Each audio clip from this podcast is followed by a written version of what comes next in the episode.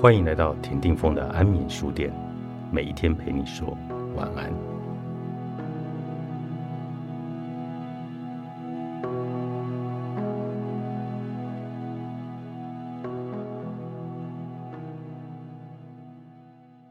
有一次，我很好奇的问小平：“你总说自己毫无优点，一无是处，可以具体举一个例子，说说你是怎么样的一无是处的吗？”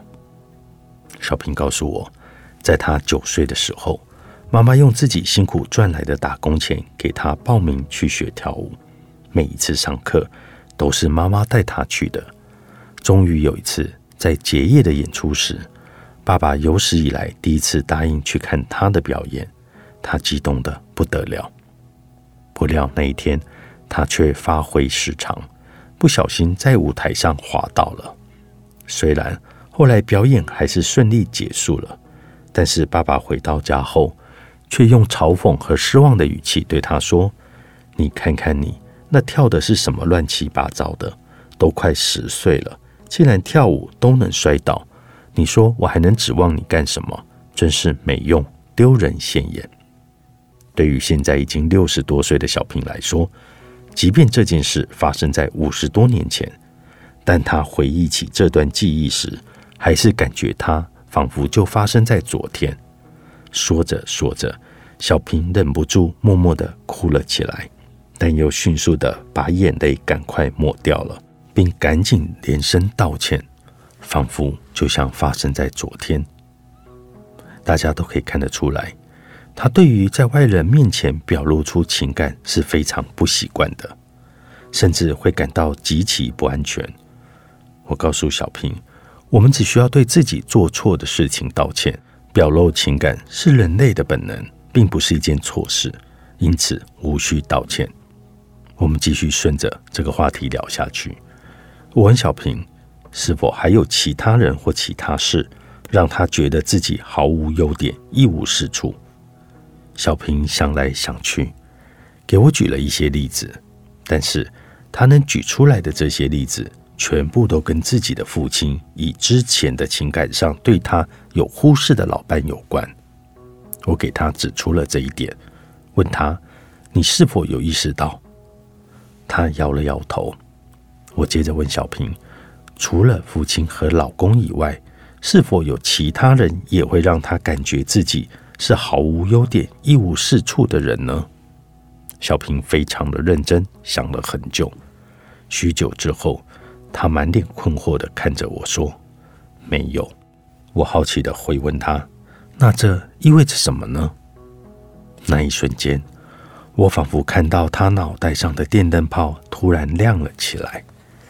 用小平自己的话说：“那是他茅塞顿开的一次毁灭，已经是花甲之年了。”小平这一生大半辈子都以为自己就是父亲口中描述的样子。他的父亲经常说他是一个没用的东西，一无是处，将来肯定没有人要。于是他便以为自己本身就是这样的一个人，后来才找了一个像他父亲那样在感情上并不重视他的人来当老公。在心理学上，这就叫做对创伤的强迫性重复。说白了，意思就是说。当情感伤害发生在一个人很年幼的时候，那些没有被表达的情绪会被封存在扭曲的认知，会被内化，一部分人格也会因此而停止成长、成熟，导致自己在未来成长的过程中无法吸收更新的全面的讯息来完善自我的认知，因此。每当那些被封存的情绪和扭曲的认知被触发时，这个人就会以当时创伤的事件首次发生时的应对方式去应对。也就是说，如果一个人曾经凭着容忍而存活了下来，那么他就会继续的容忍；如果一个人曾经凭借着逃避而存活了下来，那么他就会继续的逃避。是的。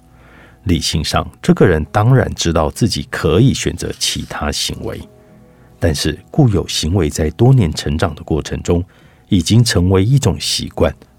有时甚至是完全没有意识的。于是我们才会陷入另外一个消极的回圈当中。这就是为什么，虽然很多往事本身已经过去了，但这些事情对我们的影响其实并没有完结。不但没有完结，那些被掩埋的过往回忆，依然以各种各样的方式在生活中的方方面面来影响我们。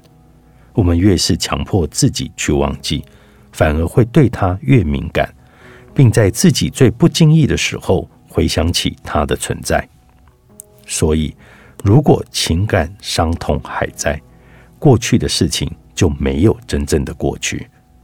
为了让它能够真正的过去，并且打破这种消极的回圈，唯一有效的方法就是面对过去，允许思绪回到创伤事件首次发生的当下，从而解封当时还遗留下来。那些未被表达的情绪，并为当年那个受伤的孩子，也就是我们的内在小孩，去解答心里的疑惑，并帮助他满足他自己当时情感的需求，从而帮助他，让他真正的疗愈伤痛。其实你很好。作者：考拉小屋，方舟文化出版。